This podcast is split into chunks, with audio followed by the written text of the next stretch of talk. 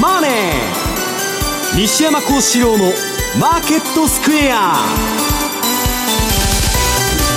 こんにちは西山幸四郎と。こんにちはマネースクエア津田隆光と。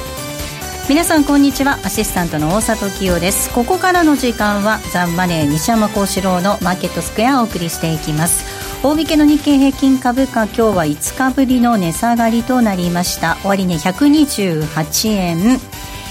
えー、76銭安の2万2694円50銭ということです。西山さん今日はメジャー S q でございました。はい、はいい。やなんか私はあのー、ひたすらですね IT 肉体労働に勤しんでまして。そうなんですね。むちゃくちゃ忙しいんですけど、はい、まあ相場の方はなんかちょっとぼやっとして、まあ、リスクオンではあるんですけど、えー、なんだか焦点ボケしてまあと来週の ECB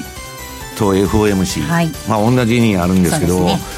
ここを通過しないとですね、うん、まあはっきりしないんじゃないかと。でまあもう今週は最初から言ったんですけど基本は様子見と。まあアウトボクシングでちょこちょこやってるという程度なんですけどね、うん、えー、ドル円です。この時間が109円の57銭から58銭あたりでの動きということです。津田さん、はい、こちらもちょっと様子見という感じでしょうかね、ね、あの来週あのビッグウィークといいますか。そうですね、イベントがたくさんあるんですけどただ同意にはですね特に前半は乏しいかなと、うん、FMC はまあほぼまあ、0.25ですから、言うなればランクシュート。ほぼ決まってると思うんですけど、まあ、ECB でどうどういった高派発言が出るのか、えー、その辺がやっぱ注目かなというふうに思いますね。なんか逆みたいな気がするんですよね。アメリカは景気いい景気いいって言っといて。で急に金利あんまり上げないみたいなことをみんなが言い出してるわけですよ。で欧州は景気悪いのに出口出てくぞと、はい、そういう話になって、ね、世の中どうなってるんだろうということで市場もさっぱりわからんと、うん、まあ運用者もみんな言ってるんですけどね。はい。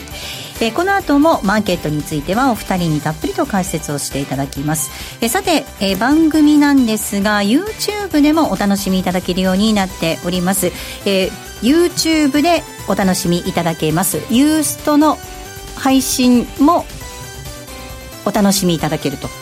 いうことですか？はい。えー、YouTube ライブでお楽しみいただけるようになっております。YouTube ぜひご覧ください。動画については番組ホームページの方からぜひご覧ください。え番組ではリスナーの皆さんからのコメント質問お待ちしています。投資についての質問など随時受け付けておりますのでこちらもホームページのコメント欄からお寄せください。ザ・マネーはリスナーの皆さんの投資を応援していきます。それではこの後午後4時までお付き合いください。この番組はマネースクエアの提供でお送りします。毎週金曜夜更新。和島秀樹のウィークエンドストック私和島がファンダメンタルズで注目銘柄分析。福永博之がテクニカルでマーケットを徹底検証。さらに注目イベントの解説や皆様からの個別銘柄リクエストにもお答えします。1週間のマーケットトピックが丸分かりで月額税別476円。詳しくはウィークエンドストックの番組ホームページをご覧ください。当たったら褒めてね。グローバルヘルスカフェ。途上国へ赴き医療システム全体の向上を目指すグローバルヘルス。番組ではマスターの明石医師とカフェの常連客が国際医療協力を取り巻く技術革新や経済の動きなどの新しい潮流について語り合います。放送は毎月第3火曜日午後5時30分から。どうぞお楽しみに。Today!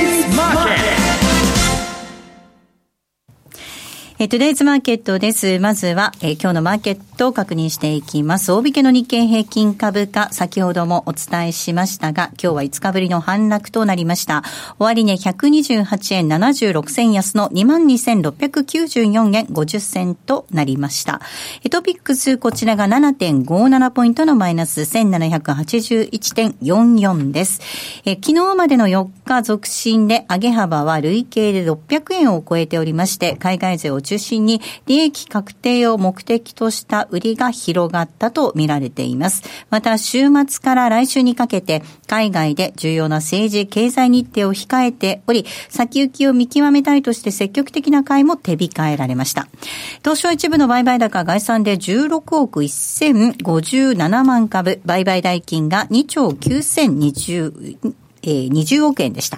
値上がり銘柄数が822、対して値下がりが1163、変わらずは100銘柄となっています。東証一部売買代金のランキングトップ任天堂です。2位がトヨタ、3位がソフトバンクグループ、4位にファーストリテイリング、以下東京エレクトロン、三菱 UFJ、ソニーと続きました。業種別騰落率確認します。今日は33の業種見てみますと、値上がりしたのが9業種です。上げ幅大きかったのがその他製品、陸運、サービスなど。一方、下げたところで下げ幅大きかったのが紙パルプ、海運、石油、証券、鉄鋼、空運などとなりました。続けて為替です。ドル円この時間が109円の5859です。ユーロ円が129円の2228、そしてユーロドル1.179699あたりでの動きとなっています。えでは、マーケットのポイント、津田さんからです。お願いいたします。はい、えー、まずはですね、昨日、日本時間の20時に TCMB、トルコ中銀の政策金利の発表があって、えー、大方の予想を上回る1.25%の利上げ、うん、えー、これは政策金利である1週間レポ金利、1週間ものレポ金利、これにまあ、一曲になったんですけど、16.5%から17.75%。に引き上げと、で声明文でもインフレ加速懸念を盛り込んで、えー、物価安定のためにあらゆる手段を用いるという声明も出ました。で、まあ、先に発表された CPI、これがですね、非常に高くて、前,、えー、前年比5月が12.15%。4月でプラス10.85%、はい、ちなみに TCMB のインフレ目標がプラス5%ですから、かなりのインフレだよね。で、まあ、これ当然といえば当然の政策ではあるんですけど、やはり24日、えー、今月ですね、えー、トルコで大統領選挙が控えています。で、エルダン大統領は繰り返し TCMB に利下げを要求していると。うんまあ、金利が高いからインフレになるんだというわけのわからないことをずっと言ってますので、でそこで、えー、あの TCMB が23日、5月23日は緊急利上げ、えー、3%、えー、利上げしました。で、昨日のプラス1.25%、つまり2週間で4.25%上げてるんですね。うん、で、このあたりは、まあ当然といえば当然の、えー、ことをやってるなと。で、一連の、えー、まあ、行動っていうのはやはり、えー、TCMB の独立性、これが担保されているということで、マーケットは交換して、でトルコはちょっと戻しているというところですね。でトルコリラ回復の陰で、気になるのがブラジルレアルと、うん、えー、南アフリカランド。で、これはですね、ちょっと前まではアルゼンチンペソとトルコリラ、これが売られて、えー、ブラジルレアルと、えー、ナーランド、これが買われた、この逆フローが今起こっていると、うん、でブラジル中銀と利下げの継続観測というのはまだ続いてますし、うん、そのリアルの底をちょっとなかなか見えないと。で、エマージング通貨の中でもこの優劣が出てきたなというのがありますね。ですからブラジルっていうのはちょっと、また問題になってくるかもしれません。で、あとは来週、先ほど言いました通り、ビッグイベントが続きます。12日、これが米朝首脳会談シンガポール。で、えーまあ、同じ日にイギリス議会でブレジ、えー、ブレグジット法案の審議が開始される。で、12、13が FOMC。で、14が ECB の理事会。で、15日が日銀会合。まあ、日銀っていうのはもうおそらくノーマークに近いのかなと思いますけど、まあ、この中では ECB 理事会、このあたりに注目して、あと別でいうと14日から、えー、ワールドカップ、サッカーが始まりますから。大沢さんは全然興味ないと思う。いえいえ、私ね、ちょっと興味あるんですよ。あの、選手結構かっこいい選手多かったりとかするじゃないですか。それは初耳ですな。あ、本当ですか？スポーツには興味ない。はい。で、マーケットはですね、オリンピックも全く興味ない。で、えー、今日はですね、8, えー、8日から9日がカナダの、はい、えー、シャルルボアで G7 サミット。テーマ、北朝鮮問題と、あとはイランの核合意。一番大きなアメリカの保護貿易。で、えー、前回のその財務省会談でもですね、G7 ならの G6 プラス1、うん、アメリカの孤立感があって、うん、今日のニュースなんかでは、トランプ大統領はこれ時間の無駄だと。いうことを言われてましたから、うん、ですからこの辺の突き上げっていうのがあって、本来なら、その12日の米朝首脳会談に向けて、言うなれば壮行会で頑張ってこいよというふうなことになり、えー、なるのかなと思ったところが、とにかくまあ保護貿易で叩かれるというところですから、ちょっと厳しいなと、まあ、この辺は、えー、もしかしたら何か、えーまあ、リスクオフの、えーことが出てくるかもしれません。ぱり注目は繰り返しながら、えー、ECB で、高派発言が、えー、やるのかどうか。ユーロドルっていうのはちょうど高安、直近高安の半値戻しの1.1960、えー、このあたりを、えー、超えてくるのかどうかっていうのがポイントですけど、しばらくは、えー、ちょっと上向きにいくのかなという感じがしますね。えー、では西山さんにお話を伺っていきたいと思います、はい、本当に来週にかけて重要イベント目白押しでございますが、はい、やっぱりその中旬来週半ばにある、えー、金融政策、うんここに焦点当たってきますかね。はい、今の相場値の金利なんですね。うん、で、まあ、金利がもう上がったら終わりなんですけど、まあ、なかなか上がらないんで、まあ、このゴルディロックスがついてると。で、まあ、あの、インフレにもなかなかなってないと、まあ、トルコとかそういうところになってるんですけど、はい、ブラジルとかそういうになってるんですけど、先進国はとにかくインフレになり抜け、うん、なりにくいということで相場が持ってるんですけど、まあ、そうは言いながらトランプのやってる政策っていうのは全てがインフレにつながりますから、まあ、ちょっと厳しい、えー、とこを迎えるかもわからないと。うん、で、まあ、えー、資料がありますんで、まあ、アメリカのこの金利の10年債の動き、これを見てもらいますと、まあ、あの、去年の10、あ、今年の年初からの金利の上昇っていうのはものすごい、えー、加速して上げたんですけど、はいえ。ー、まあ今のこの4月からの金利上昇っていうのは一回上げてすぐ反省して、また上げて反省してみて、うん、で、この前スコーンと売られて、はい、で、今ちょっと戻してると。うん、いうことで、なんかど、まあ3%も割れちゃってね、えー、さほど危機感がないという形になってるわけです。で、おか、お、あの、おかしいのはね、これまでパウエル就任から始まって、アメリカ金利上げるんだ上げるんだと。で、私も言ってるようにもう3年分イエレンがチンタラやった分、えー、金利の引き上げが遅れてると。はい、で、この、えー、金利の引き上げが遅れてる状況を放置しとくと、インフレになっちゃうと。うんで、インフレになったら、株が下がっても、利下げもできない、QE もできないということで、えー、FRB は金利上げざるを得ないと。で、その中で、まあ、金利の上がり方と株のね、えー、せめぎ合いみたいな構図だったんですけど、はい、えー、っと、あれ、4月の何日だったっけ？あの、うん、セントルイス連銀のブラード。これは風緑と言われてるんですね、えー、ブラードさんっていうのは昔から。はい、で、まあ、スタンレー・フィッシャーとかイエレンとかいろいろいるんですけど、うん、実はですね、統計的にあの、発言に対してアルゴリズムで動くと。米国債市場が。はい、この影響力っていうのはブラードが一番大きいって言われてるんです。うん、で、ブラードさんが、あれ4月の18日だったかなえー、っとね、要するに逆イールド。はい。アメリカはこのままほっといたら逆イールドになると。で、短期金利なんか上げる必要ないっていきなり言い出したんです。で、まあアメリカの経済にとってはね、その短期金利上がって長期金利上がらないと、長短スプレッドが縮まって、金融機関の利材がなくなっちゃうと。まあ、あとは景気後退の兆候と言われてるわけです。えー、ブラードさん、5月14日なんですが、年後半から来年初めにかけて、長期債利回りが短期債より低くなる逆イールドが起きる可能性があるという見解を示したというふうにニュースが入っています。すねうん、ありました。で、それを言ってから、うん、私はまあ、その、えっ、ー、と、この、5月の14日にブラード発言が出たときに、みんな運用者から電話がかかってきた。これはね、えー、西山さん、その、もう利上げ後ずれだって言い出したの、みんなが。ブラードがそうやって言ってるから。で、このブラードという人は、まあ、まあ、か、奥の院というかね、偉いさんの言うことを聞いて、その代弁者だって言われてる。で、誰が言ってるのかわからない、裏で。奥の院がね。それはトランプが言ってるのか、誰が他の、えー、権力者が言ってるのかわかんないんだけど、ブラードが言い出したと。と、えー、その後 FOMC 議事録が出て、それ見てみるとね、もう短期金利は、えー、3%以上には絶対上げるなっていう議論ですよ。アメリカ。はい、はい。で、これまでの景気後退期ってね、あの、なんだっけ、利下げて4、5%下げて乗り切ってんですよ。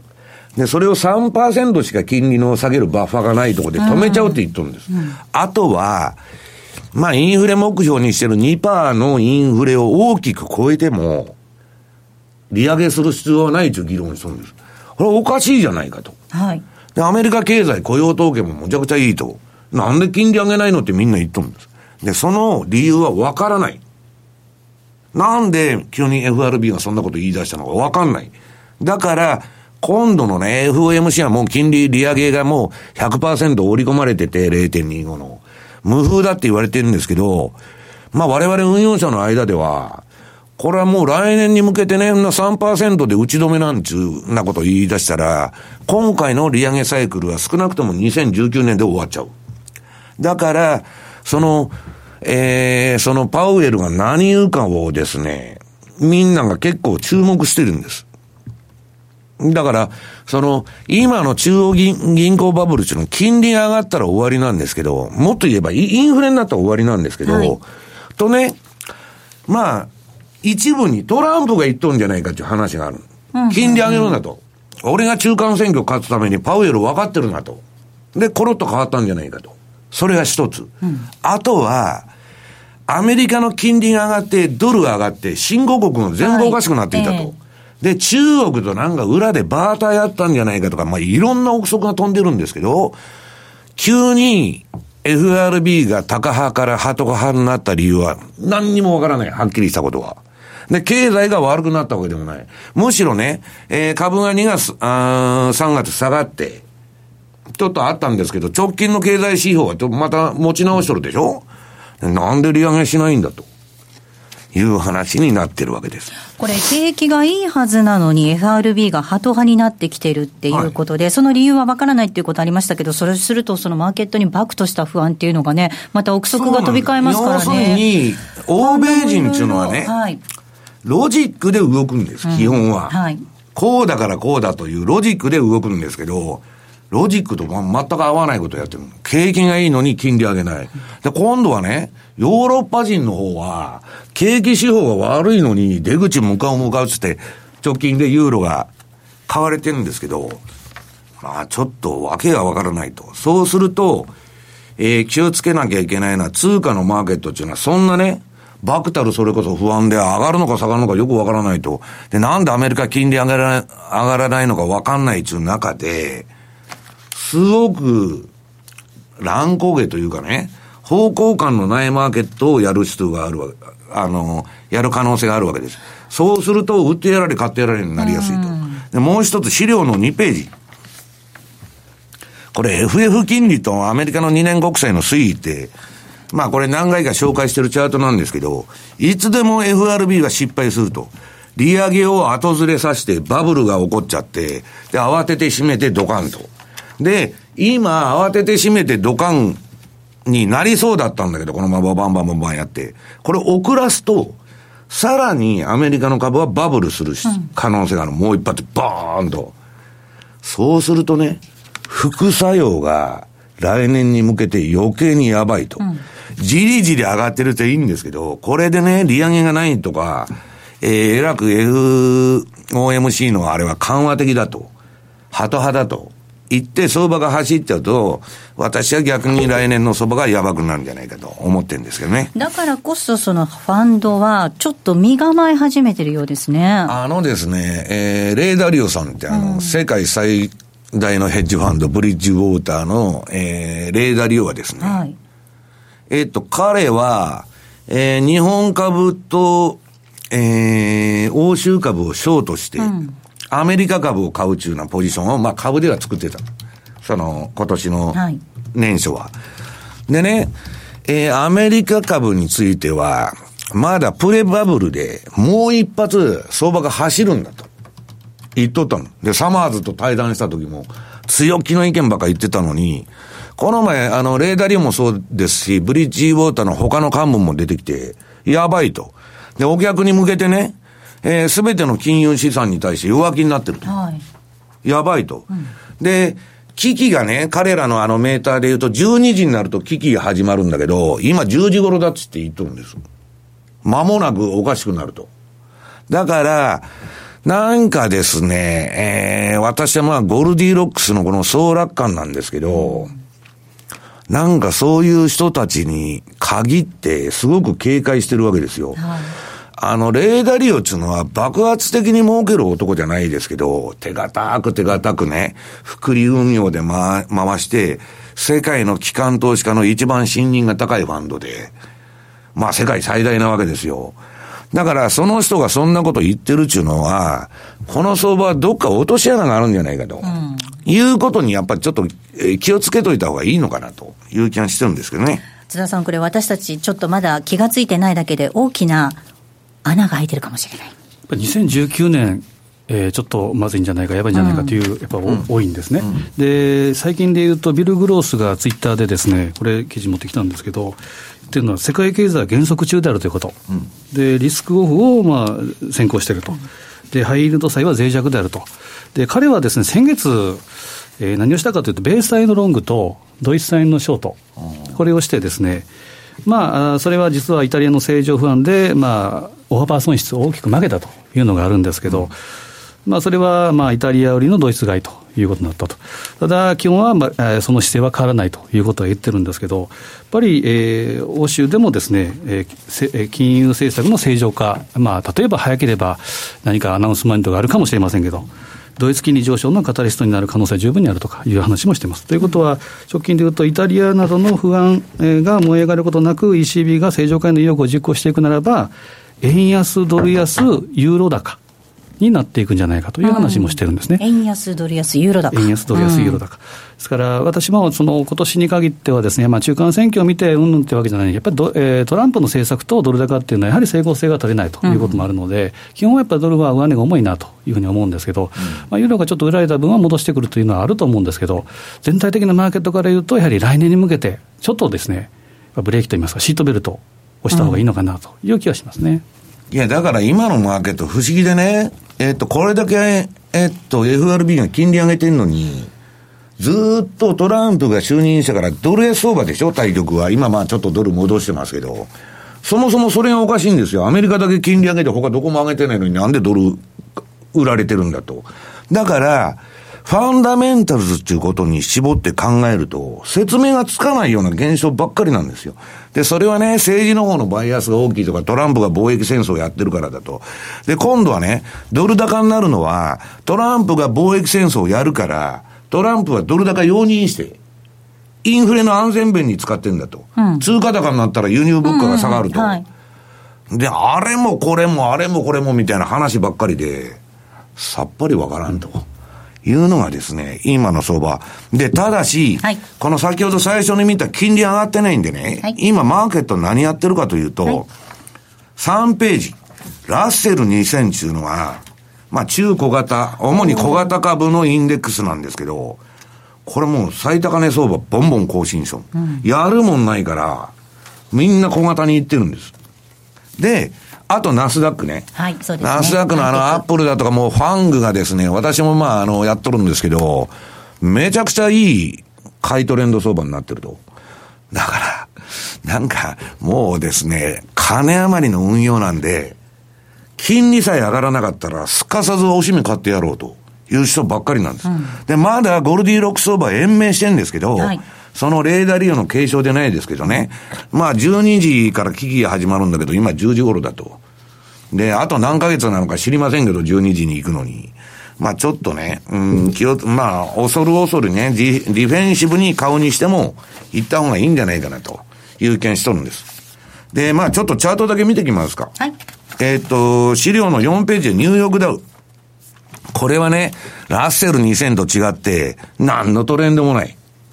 全く面白くない。これやればやるほど損する相場で、私売買止めてたんですけど、はい、で、株価指数の売買するには FTSE100、イギリスのインデックスがもう、売りでも買いでもトレンド出まくりで一番儲かると。で、ニューヨークダウはそんなんだったんですけど、ちょっと相場に最近なってきた。次の5ページ見ると、4時間足の、これ標準偏差ボラテリティモデルなんですけど、トレンドが出るようになってきた。で、次6ページの1時間足。これも綺麗な買いトレンドが連発しとると、今。で、日経平均の方を見ますと、まあ、日経平均の冷やしもなんかじわーっとした今上げ相場になってるんですけどね。えー、次の4時間。4時間足。で、次1時間足。すごいトレンド相場で、短いやつは目先の相場すごくいいんです。うん、だからしばらく4時間以下の足で株価インデックスの取引するならやった方がいいなという気がしそうんですけどね。はい。えー、ここまではトゥデイズマーケットをお送りしました。杉村富夫 CD マガジン5月号は、もっと勝率を上げるための投資行動をパターンごとに分類し、あなたの投資方針を確立するノウハウとタイプ別注目銘柄を解説。好評発売中。CD60 分。価格は送料別で税込7560円。お申し込みは03-3595-4730ラジオ日経通販ショップサウンロード。またはラジオ日経ネットショップサウンロードまで。毎週月曜日午後4時10分からはトレーディングフロア。為替、金、原油など世界の経済情勢を著名講師陣が週替わりで様々な角度から分かりやすく解説します。今すぐ投資に活かせるアイデアが満載です。番組はパンローリングの YouTube チャンネルパンローリングチャンネルでも同時配信いたします。あなたのトレードスキルにさらなる磨きをかけるトレーディングフロアをぜひお楽しみに。マネースクエアトラリピーボックス。トラップリピートトラップリピート。僕の名前はトラリピート。トラップリピートトラップリピートそれを略してトラリピさあ、このコーナーでは FX 取引の考え方についてリスナーの皆さんからいただいた質問を紹介しながら進めていきたいと思います。まずは続けて、えー、2つ質問を紹介していきます。富士三太郎さん。え、イタリアについてなんですが、イタリアってまだばらまき政策を望んでいるようなんですが、ECB のドラギ総裁、イタリア人なので、ユーロの金融緩和政策続けるのでしょうか？っていう質問をまずいただいています。そして、ユーロドル、イタリアの政局不安ということで売られてきました。多少戻ったところで1.5以下まで売られるだろうと、つい最近まで言われていました。でも来週の ECB 理事会では金融緩和の縮小について触れられるという見込みで今買われています。結局、ユーロドル上昇トレンドに転換したということでしょうか？ということで、ユーロについて、こちらはトランポリンさんからいただきました。はいえー、今日あの日足のです、ね、ユーロドル、えー、持ってきたんですけど、これが、えー、日足の21日ボリンジャーバンドとパラボリックとフィボナッチ、でえー、5月後半を1回起点として戻してきてるというのがありますけど、次の14日の ECB ではです、ね、そういったシグナルは出てくるかなと。うんただ、ドラギさんはイタリアだイタリア人だから、そイタリアに忖度とか侵釈するということは、まずそれはないと。いうふうに思うんですが、はい。えーまあ、一番今、一般的に言われていることは、9月まで QE を継続、必要であれば延長、で QE を延長した上で、12月に終了。で、えー、10月以降、えー、あとは、えー、19年、来年のですね、6月頃に政策金利を引き上げるというのが、まあ、一般的な見方と、スケジュールというふうに言われてますけど、まあ、あの基本的にはそれは、えーまあ、プラトプラトさんの発言もあったわけですから、はい、何らかのシグナルは出てくるかなと、うん、で目先はですね戻してきてるのは、えー、食器の高安で見ると、今、38.2%が1.1854、でちょうど半値戻し50%っていうのは1.1960。まあ、このあたりが、えー、抵抗となるのか、上抜けとなるのかというふうに見ると、まあ、そこからですね、はい、えー、例えば、えー、買いエントリーなり、えーまあ、下に行くなりというふうに見ていいと思うので、もうしばらくですね、14日、ECB の理事会、あとはドラギ総裁のコメント等々見てからでも遅くないかなとは思いますね。あのユーロドルで、ね、私、テクニカルだけちょっと言っときますと、はい、チャート持ってきましたので、13ページ。これはですね、えー、っと、えー、私の標準偏差ボラテリティトレードモデルというやつで、ユーロのトレンド見とるんですけど、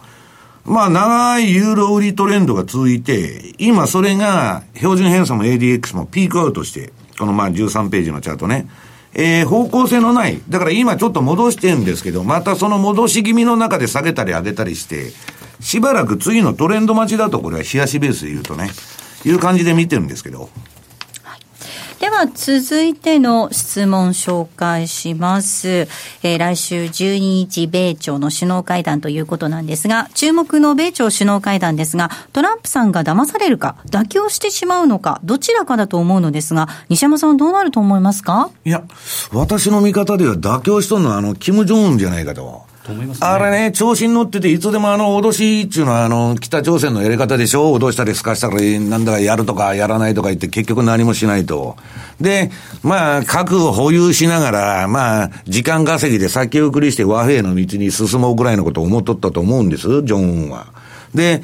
えー、そうしないと、えー、リビアのカダフィみたいになって、はい、核を放棄したらやられちゃうと、アメリカに。いうことだったと思うんですけど、あのトランプが書簡を送ったでしょ？もう会う気がないと。あれ、彼流の一流のブラフなんですよ。メキシコの壁作るって言ったのと同じで。で、もう会わんでもええやと別に、勝手にやってくれと。で、ビビっちゃったんですね。これはまずいと。で、ひたすら今、ジョンウンの方がすり寄ってるという構図だと思うんです。だからまあ、ただね、一回の会談で終わらないとかね、まあ、それがうまくいったらアメリカにも呼ぶとか言っとるんで、まあ、基本的には和平路線で行くと思うんですけど、うん、むしろ北朝鮮の方がビビってると。あとね、習近平が一緒にあの、は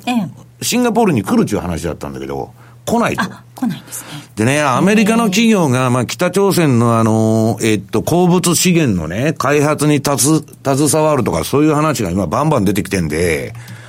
そうするとアメリカも金絡みでまた北朝鮮に入るかもわからないと。そうすると中国は面白くないとか、いろんなまあ思惑が渦巻いてるんですけど、それで来ないんじゃないかとか、まあいろんなことが言われてるんですけど、基本的には、まあトランプとキム・ジョンウンで話し合って、で、あとは国連を絡ませてね、和平に持ってくんじゃないかと。で、韓国は今どっちかというと左寄りの政権ですから、もうあれはもう対応政策でずっとその政権になってる間は行くということだと思うんですけどね。だからそれがね、相場にどういう影響があるのかっていうのは、私はよくわからないんですね。その、決裂してなんかまあリスクオフになるっていうのが一番まずいんですけど、まあそこそこ、野良くらやっていくんじゃないかなという気が私はしてるんですけど。米朝会談で例えばドルの買い要因とかいうことは、これはないと思うんですね。うんうん、で、この12日っていうのは本当に、例えば、総実総研の吉崎さんなんか言ってました、奇跡の日程といいますか、もうここしかないと。うん、13日が、えー、韓国の統一地方選挙、うん、で、さっき言った14日からワールドカップがあると。はいで、その前に、まあ、えー、8日、9日っていうのは G7 がある。ですから、もうここしかないというところで、まあ、トランプさんは言うなれば、ドアインザフェイステクニック、まあ、要求をどーんと、えー、やって、それから落としていくっていう、いまあ、いわゆるディールですね、で、そこはできるだろうと思ったら、やっぱり全然年季が違うと、でこれは本当に、本当にビビットっていうのは本当みたいですね、でそこで、えー、中国に相談してと、でやっぱここは、まあ、すぐにはっていう解決はないと思うんですけど、トランプさんもイベントが大好きですから、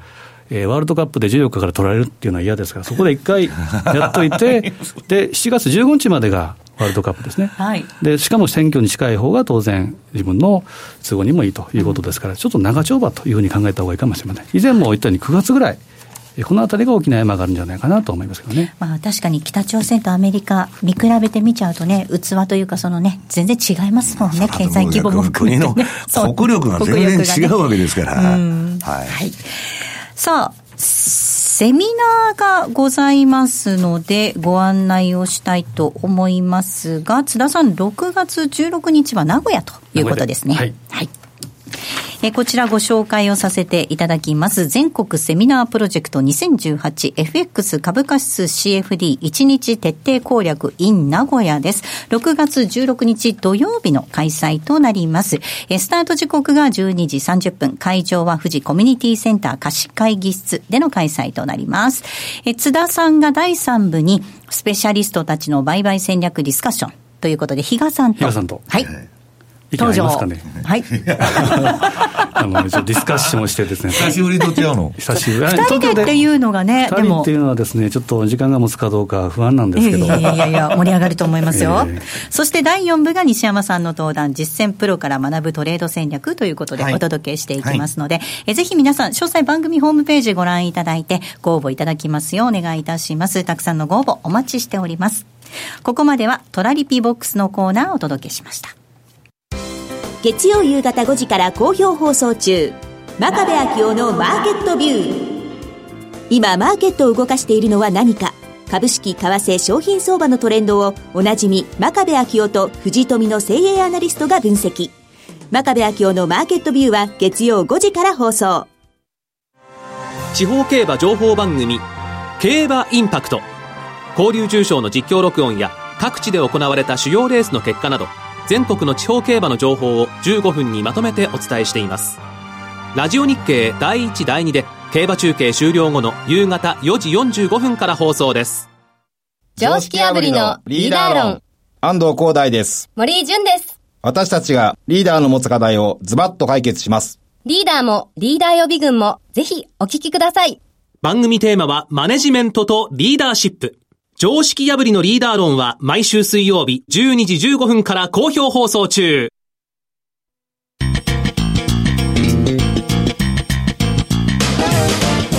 西山幸四郎のマーケットスクエアさあ、このコーナーではマーケットの見方について西山さんにいろいろな角度で教えていただくコーナーです。今日のテーマです。ECB 理事会 FOMC は相場の節目となるのかということでお話を伺っていきます。はい。まあ、あの、先ほど言ったように、まあ、急にあの、FOMC の内部でもですね、表変しまして、タカ派からハト派に変身しとると。で、まあ、これ、ちょっとその、先ほど言いましたように原因がはっきりしない、まあ、噂について先ほど説明したんですけどね。で、まずね、その、理屈通り相場を動かないっていうのから見ていただきたいんですけど、資料の10ページ。これあの、ラリー・ウィリアムズの順張りシステムで、ドルのトレンドを測ってるわけです。まあ彼のエキスパートというですね、えー、インディケーターを使って、これドルインデックス、ドルの総合的な強さを示す、ドルインデックスのこれ先物のですね、えー、売買シグナルが出てる。そうするとこれ週足ですから、2017年のとこから、この2018年の直近まで、赤くなってる下のバーが。これドル売りトレンド期間なんです。おかしいじゃないですか。去年、FRB は初めてまともに利利上げしたんですよ。あれ3回でしたっけね。ね、アメリカ金利上がっていくと、日本は金利上がらないと、ヨーロッパも上がらないと、で、ドルは上がってくんだってみんな言っとるのに、実際にはむちゃくちゃドル下がってると。大外れじゃないですか。だから、みんなが常識と思ってるような動き方を相場をしないということなんです。で、私はね、ただでさえ金利が上げるとか下げるとかいう方向がはっきりしてても、相場が逆動いとるのにですよ。今みたいに FOMC が迷宮、あの、迷宮入りというかですね、迷走、ね、してて、何言ってんのかもうさっぱりわからないと。あの人たち一体学者なのかと。だってこれだけ景気良くてね、景気拡大期が100ヶ月以上続いてるのに、で、利上げも遅れてるんですよ。なんで利上げしないんですかと。というとね、利上げに多分ね、株式市場が耐えられないと思ってるんですよ。えーえー、で、ドカンと来ちゃうと。はい。で、それはトランプが言っとんのか誰が言っとんのか知りませんよ。えー、まあ、バブル温存しようということだと思うんです。その利上げを遅らすっていうのは。だそうすると、温存するとさらにバブルは走るんだけど、その後の副作用がさらに大きくなると。いうことの、まあ、さっきのあの、2年債と FF 金利のチャート見たらもう繰り返し。で、えっと、通貨で言うと、アメリカン QE1、2、3とゼロ金利やってた時代に、新興国通貨から何からもうバブルしまくっとるわけです。アメリカの金利はゼロだから。それのこれから巻き戻しが来るっていうことは頭に入れとかないとダメだと。で、まあ、冷やしの方を見てもらうと、まだ数勢的に、これ冷やしの方は、あ、週足の方も直近あの、ドル買いトレンドになってんですけど、この青いところがバーっと続いてまして、えー、4月以降、ドル高トレンドと。言うんですけど、このまあ、ラリーがこれ順張りシステム私が勝手に彼のあの、インディケーター出してるだけなんですけど、ラリー本人はね、次の12ページ見てもらうと、まあ結論から言うと分からんと、この相場は。で、短期的にはドル売りシグナルが点灯する可能性があると。で、今ドル売られてるんですじ、じ、あの、ユーロ上がったりして。で、とにかく、決め打ちするような時期じゃないなと。で、この前すごい、えー、ユーロ売りトレンドとかね、えー、ドルスイスでドル買いトレンドが出たわけですから、はい、大きなトレンドが。大きなトレンドが出た後に、すぐ、また、大きなトレンドっていうのは普通、調整して、値固めしてからしか出ないんで、だから私はね、どっちにしてもこの ECB と FOMC を通過しないと、うん、まあトレンドは発生しないと。いうふうに見とるんです。で、その中で次の動きのね、参考になるためにと思ってるんですけど、ドルスイス、ドルスイスウラン14ページ。これはドル売りトレンドになってる。はい。今。はい、スイスウランは、この前、わーっと電車道相場と言われた綺麗なこのトレンドが出て、14ページのチャート。ドル買いのトレンドが今まで出ていた？はい、それが転換して。ドル売りのトレンドが、うん、で、これ、ユーロと違って、スイスは調整ちゃんと標準偏差と ADX で終わって、で、今、えー、ドル売りトレンドで離陸しようとしてるんですけど、まあ、これが大きくなるかどうかは分かんない。ドルトレンドで離陸しようとしている？あ、ドル売り。あ、ドル黄色くなってるんだから。で、そのトレンドが大きくなるかどうかはわかんない。ただね、次に、えっと、私はちょっと手掛けてる通貨ばっかりで申し訳ないんですけど、次、ユーロスイス。はい。これもこの前壮大なユーロ売り相場やったんですけど、はい、今相場1シグマの内側に入っちゃって、で、この黄色いですね、売りトレンドもなくなっちゃったと。で、標準偏差は、えっ、ー、と、ADX は今垂れたとこやっと天井打ったとこですから、ボラティリティレベルが高いわけです。ピークアウトしたとこだから。と、フレームも大きくなると。スイスみたいに調整してるわけじゃないですから。だからこれもですね、気をつけた方がいいと。しばらく様子見でいいだろうと。で、ポンドスイス。はい。これもポンド売りが終わってですね、えー、なんか1シグマの中に入っちゃって、標準偏差、え、何を笑ってるの？いえいえいえ。え、ポンドスイスで儲けてるんですかいや、あの、面白いなと思って、ポンドスイス、面白そうだなと思って。なんかよくやってるとか言ってますよね、1時間なで、ただ、スイスフランとの組み合わせっていうのも、やったことないから、ちょっと面白そうだなとああ、なるほど。いや、今ね、だからこれ、まあトレンドなくなっちゃったんですけど、えー、その前は買いトレンドが出てて、非常に取りやすい。で、困ったのがドル円さんでですね。はい、ドル円さんで。だからわけのわからない、そのバンドの、ボリンジャーバンドのど真ん中で21日移動平均付近にいましてですね、こんなもん売りでも買いでもないと。ああでもない、こうでもない相場と呼んでるんですけど、やってもしょうがないかなと。ただ、4時間以下の足は、決して悪くない。トレンド相場という意味では。だからドル円は冷やしを避けて、それ以下でやった方がいい。それ以下のタイムフレームでやった方がいいと。で、今度はドルスイス。あ、今度はね、これやっちゃっていいのかな、今。えっと、13、18ページのチャートからは、今は順張りシステムの説明したんですけど、はい、もうね、日本人の人は逆張りが好きな人が多くて、で、逆張りの話するとみんなすごく喜んでくれる。好きですよね。うん。いや、小さいを感じられる。相場の天井を打ったったと。そこ買ったと。うん、やったと。ね。順張りっていうのはアホがやる取引で、高値買ってさらに高値売る。安値買ってさらに安値売ると。と、安値とか高値が進まなかった時に、こんな高いとこ買ったのかと、みんなに馬鹿にされると。ね。だから、小さいがある人は逆張りを好むんです。だけど、私が30年見てきて、相場で成功してる人はみんなアホ。順張り派が多いということなんですけど、まあ、あの、ドルスイス。これあのトレンドがものすごい出てね、で、今、ここに出てるのは、まあ、ストキャスティクスの売買シグナルと ATR チャンネルっていうのの売買シグナルなんですけど、まあ、逆張りの売りが機能してましてですね、えー、ななかなかこれはうまく逆張りシステムも相場の転換点を捉えてくれてるということなんですね。で、こっからトレンドが大きくなると、まあ逆張りしてるとやられるんですけど、まああの、これだけですね、激しく動いてる相場なんですけど、結構逆張りでもね、今の相場取れちゃう。で、次はニュージーランドドルドルです。ストレート。うん、ドルストレート通貨。これもですね、まあ間違ったシグナルもすごく教えてくれるんですけど、損切りさえタイトにしてすぐ切っていけば、リバウンドした時結構行くんでですね、あるいは相場の天井ってガーッと取れたりするんで、なかなかいい相場が続いてると。で、タイドルはね、割とトレンドが出やすいから、トレンドフォローでやったらいいんですけど、今クロス円相場ってつまらないじゃないですか、割と。冷やし見てると。で、次はカナダドル円。まあ、原油ももたもたして、うんぬんなんかカナダドルも調子悪いんですけど、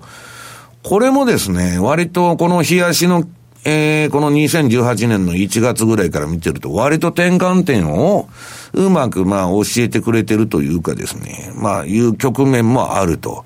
だからもう、あのー、押してもダメなら引いてみなじゃないんですけど、まあ逆張りが好きな人は逆張りでやるのもいいと。で、さっき津田さんが言ってた21ページ、ナンアランド円。これこれからは気をつけないといけないんですけど、ナーランドってね、ゴールドマンとかああいうとこもすごく、あの、推奨してたり、新興国通貨、今でもですよ、ドル上がっても、いや、おしめ買いだと。あるいはね、もうこれ、プライベートバンクの連中がもう、ナーランドってむちゃくちゃ、買ってたり、まあ、しこって持ってたりするわけですよ。で、おしめおしめで買わしたりするもんですから、まあ、トレンドが出ないという意味では、これストカスで逆張りしてたら全部取れるみたいな相場だったんですけど、ただ直近は、ちょっと標準偏差と ADX 上がってきてますんで、トレンドに気をつけないといけないというようなことでですね、今はどっちつかずの相場の中ですね、まあ私の思うのは短いので、アウトボクシングで4時間以下のね、タイムフレームでちょこちょこちょこちょこ出たり入ったりしてるのはいいかなというふうに思ってるんですけど。ここまでは西山幸四郎のマーケットスクエアのコーナーでした。マーケット投資戦略さあ来週に向けてマーケットえー、マネースクエアの投資戦略を伺っていきたいと思います。須田さんです。はい。えー、先ほど西山さんからですね、えー、逆張りは知性のある方がという話があって、で、まあその逆張り指標のオシレーターで有名なのはストキャスティクス。で、スローストキャスティクスで見ると、うん、ちょっと週足で見るとですね、ちょっとこのパターンが見えてくるのかなっていうのは、まずユーロドルの週足。えー、これが26週のボリンジャーバンドと、えー、スローストキャスティクス。これは、えー、今、まあ、ゴールデンクロスに近いかなと。で、マイナス2シグマでサポートされて、えー、反発の今、えー、ところにあるのかなということですから、いや、えまあ、基本はですね、ちょっと、えー、短期的に上に向かっているのかなというのが見えるところ。で、あと次、えー、キウイストレート、ニュージーランドドルドル、先ほど西山さんもありました。これも週足レベルでいうと、去年の12月以来のゴールデンクロスとマイナス2シグマっていう、えー、傾向パターンが見られると。で、えー、これがですね、26週の移動平均線。が、えーまあ、横向き。で、プラマイ、えー、2シグマが横向きっていうことは、まあ、えー、レンジの下げ過程が一旦ちょっと、えー、終わってるのかなというふうなところ。で、次、5ドルストレートを見ると同じような形でですね、これも、えー、スローストキャスティクスの、えー、ゴールデンクロス。えー、と、あとマイナス2シグマの、えー、サポートというとこですから、基本先ほど、えー、先ほど言いました、ドルがやっぱ強くなるって、なかなか今年はですね、考えにくいかなというふうに思うところがあるので、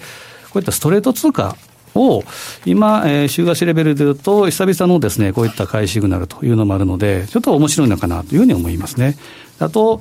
えー、ドル円でいうとですね、えー、ままさに21、えー、21MA、21日の移動平均線のちょうどど真ん中にあると。1か月の市場参加者のコスト。まさにコスト。その通りにま来てるということは面白くないという、まさに、まあ、レンジ、トレンドレスの相場ということで見ていいと思うんですけど、裏を返せば、えー、下マイナス2シグマっていうのが108円の50レベル。で、まあ、例えばストップリバースが110円の30とすると、108円の50から110円の30っていうことで、当社というところの買いのラクトラ、まあ、トラリピなんかを仕掛けて、ちょっとしばらく見てみるというのもいいかもしれませんね。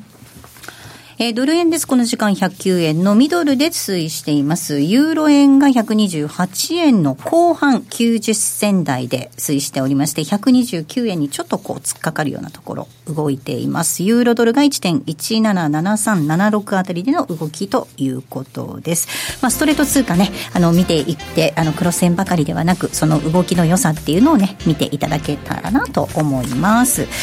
ここまでは、えー、投資戦略のコーナーをお届けいたしました。